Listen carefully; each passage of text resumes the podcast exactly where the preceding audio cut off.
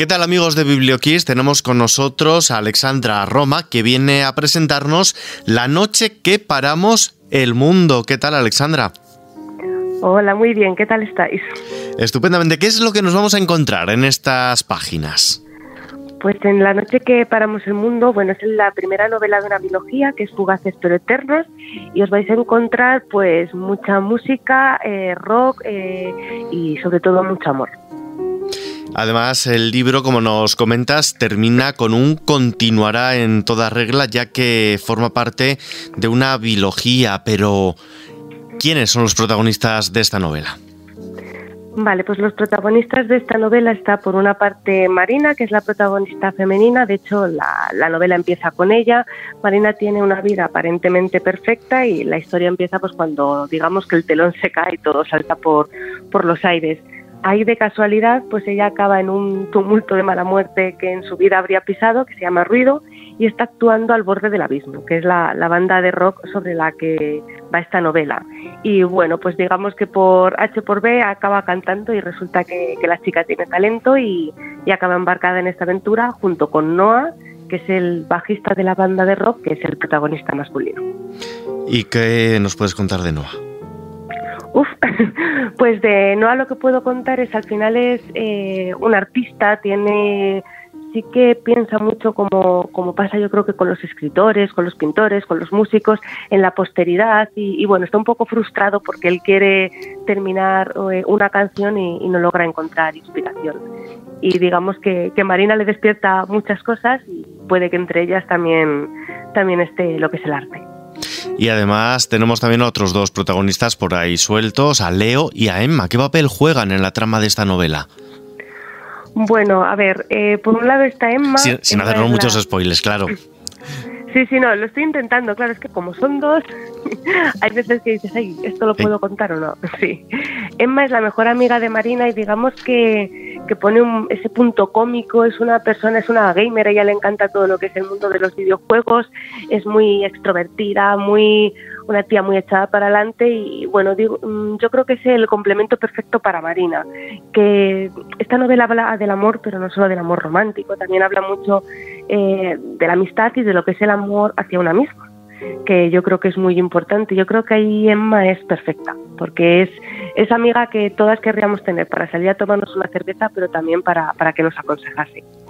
Y por su parte, Leo, eh, bueno, Leo es el, solista de, de Al borde del abismo y Leo es un personaje irreverente, o sea, ahora mismo cuando el otro día veía eh, Eurovisión yo decía, es que podría ser perfectamente Damiano. Es pues, pues bueno, es una persona extravagante, eh, que le gusta lo que hace y, también es el complemento perfecto yo creo que para, para Noah. Al final, eh, digamos que, le pone la, pizca de sal a su vida. Entonces podremos decir que aparte de abordar los sentimientos, las relaciones en un grupo de amigos, esta novela lo que profundiza es sobre las personas en sí. Sí, al final es una novela que lo que profundiza es en, las emociones, en, en esa necesidad de, digamos, de sentir cada uno de ellos eh, esconde, es que claro, hay cosas que como serían un spoiler, pero digamos que cada uno de ellos esconde un, fantasma y, le tiene que hacer frente a través de lo que es eh, el viaje de esta novela. Bueno, más que un spoiler, es, un pequeño adelanto de la trama para, para descubrir cómo todos los, los las piezas de este puzzle van poco a poco encontrando su hueco. Sí, yo creo que, bueno, al final mm, en la primera encajan todas, pero luego cuando te terminas la segunda novela ves que había piezas que incluso tú pensabas que estaban resueltas y, las encajas. Sí, es una novela de personajes, de, acompañar a, sobre todo a Noa Marina, pero también a lo que dices, a Leo, eh, quizás incluso más que a Emma, y, acompañar eh, por un lado en, lo que es el, lograr sentir y luego que es muy distinto sobrevivir a vivir. Yo creo que esos son los, los dos mensajes.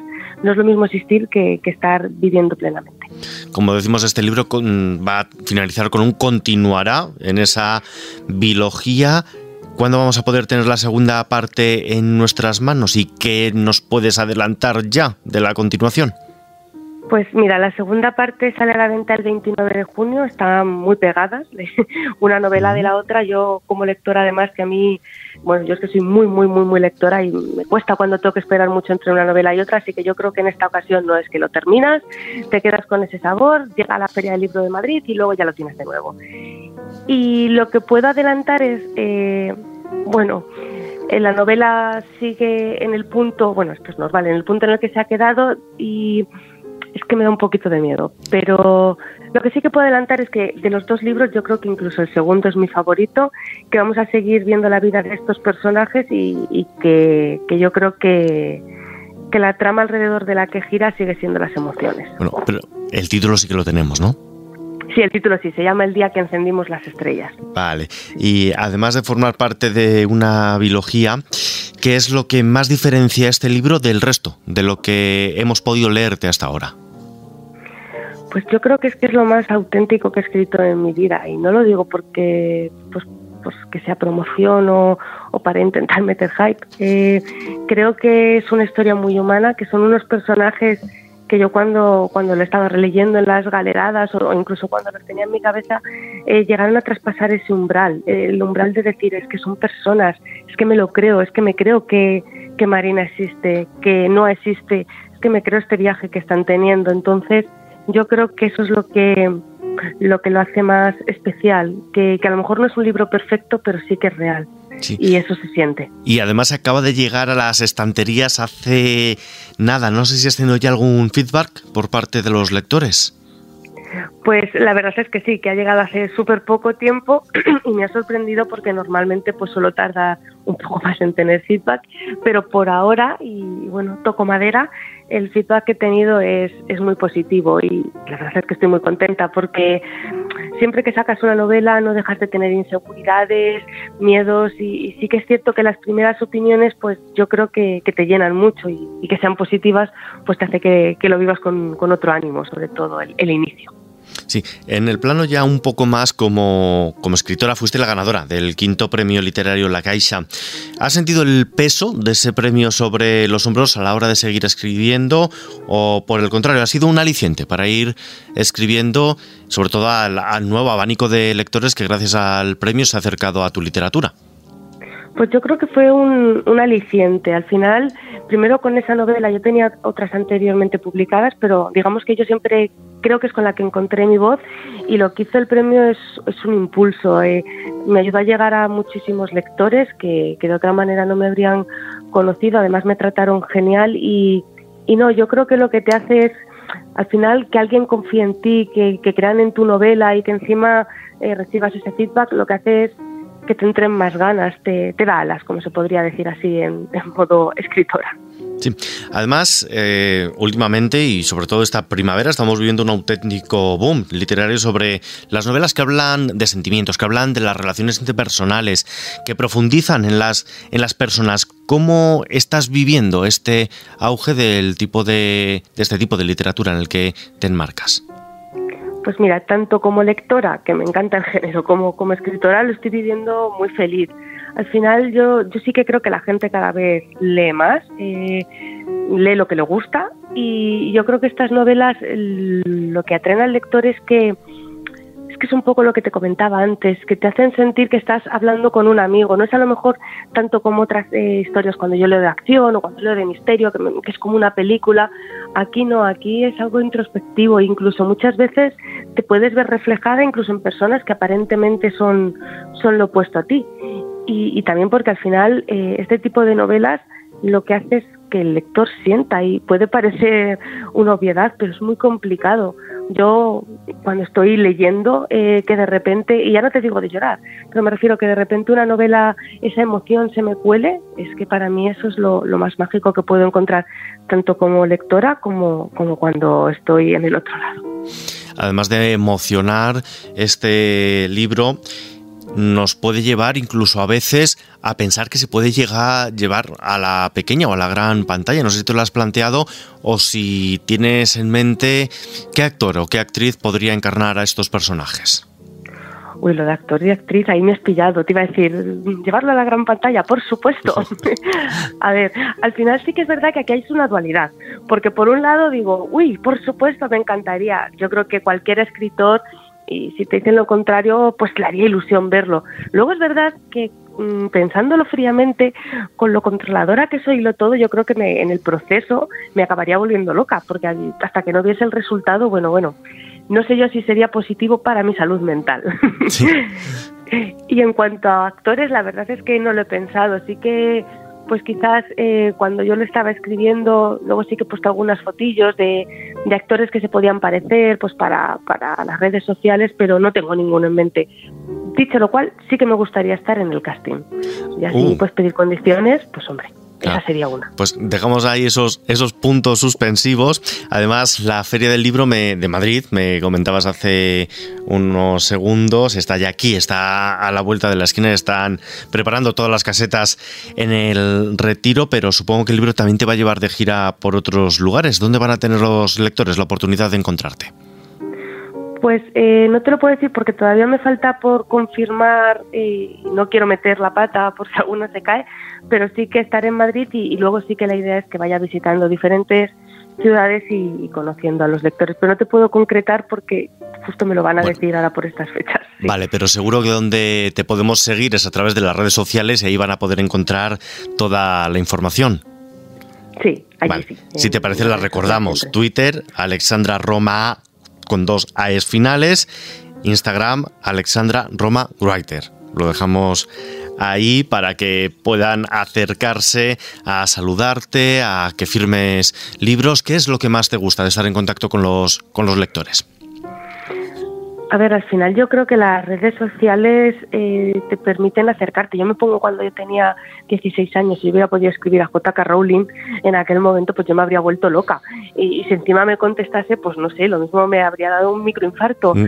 Y, y ahora esa posibilidad la tienen y yo creo que, lo más bonito es que puedas hacer ese intercambio y luego muchas veces para pues cuando la gente te escribe suele pasar que te ponen a lo mejor ay siento molestar si no se dan cuenta que es al contrario la profesión de escritor es una profesión muy solitaria porque al final tú lo que estás eres tú con tus personajes pero por mucho que tú te lo creas no existen. Estás tú con tu cabeza ahí revoloteando. Y es verdad que esto te permite hacerlo tangible y que también la historia tenga más vida porque antes era como que tú terminabas de escribir eh, y ya pues para ti no había más recorrido, sí que el libro se vendía y tal, pero esto de, de, poder conversar, de que de repente te escriban, de a lo mejor una escena que tú incluso ya la habías borrado de tu mente y te la recuerdan y es su favorita, no sé, yo creo que es que es algo muy chulo y, Sí, incluso tener un mayor feedback para ver qué tramas o qué es, son las partes de novela que más gustan para poder ir en esa línea en el futuro. Sí, no. o sea, en la parte de, lo que son las, las críticas, sí que es verdad que te puede ayudar, pero yo creo que tienes que escribir un poco lo que a ti te nace, porque si tú te quieres enmarcar en modas o, intentar forzar la inspiración, yo creo que eso el lector lo nota. O sea, yo creo que el lector eh, nota cuando, cuando lo estás haciendo algo que te nace del corazón, a cuando lo estás haciendo impostado porque lo que quieres es vender y yo lo noto por algo muy sencillo. Cuando a ti te dan el feedback, a mí, me sorprende y lo hablo con muchas compañeras, que casi siempre eh, lo que te dicen que es lo que más les ha gustado son las escenas que tú más disfrutaste.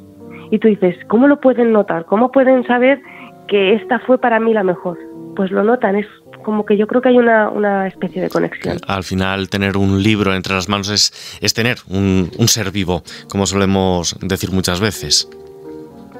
Sí, al final lo que tienes ahí es, es un ser vivo y yo creo que también energía. Yo bueno, esto es mi opinión, un libro no puede dejarte indiferente. No digo que tenga que ser un libro sentimental o que te tenga que enamorar, pero te tiene que remover algo, bien la curiosidad de un thriller, o bien eh, que te que te apetezca eh, seguir o, o, que te remueva las emociones o que te haga reírte a carcajadas, ¿por qué no? Pero si un libro te, hace que, si tú terminas un libro intacta, es que no ha merecido la pena. Sí, y ya para ir acabando, Alexandra, ¿qué música llevan los protagonistas de tu novela en su playlist, aparte, claro, de la de su propio grupo de Al borde del abismo? Pues yo creo que Marina no tendría muy claro qué llevaría, quizás un mix de todos los géneros. Eh, Noah llevaría rock, sí, segurísimo. Y Leo, a Leo le un poco igual. Yo creo que Leo sube, Leo tendría puesta la radio, ¿no? FM y lo que fuera sonando.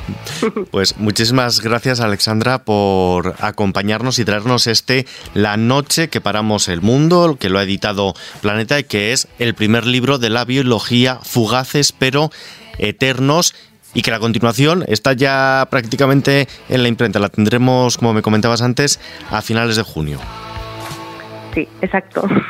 Así que cuando es el día que encendimos las estrellas, esté en las librerías, te volveremos a invitar para que nos acompañes. Y mientras te vamos poniendo de deberes, que vayas pensando en esos actores que podrían encarnarlos, ¿vale? Vale, pues yo me comprometo a, hablar con vosotros y ahí tendré por lo menos dos o tres, que oye, quién sabe, lo mismo acaba siendo una película esto inminente y tengo que tener ya pensado casi. Perfecto, muchísimas gracias por acompañarnos. Gracias a vosotros.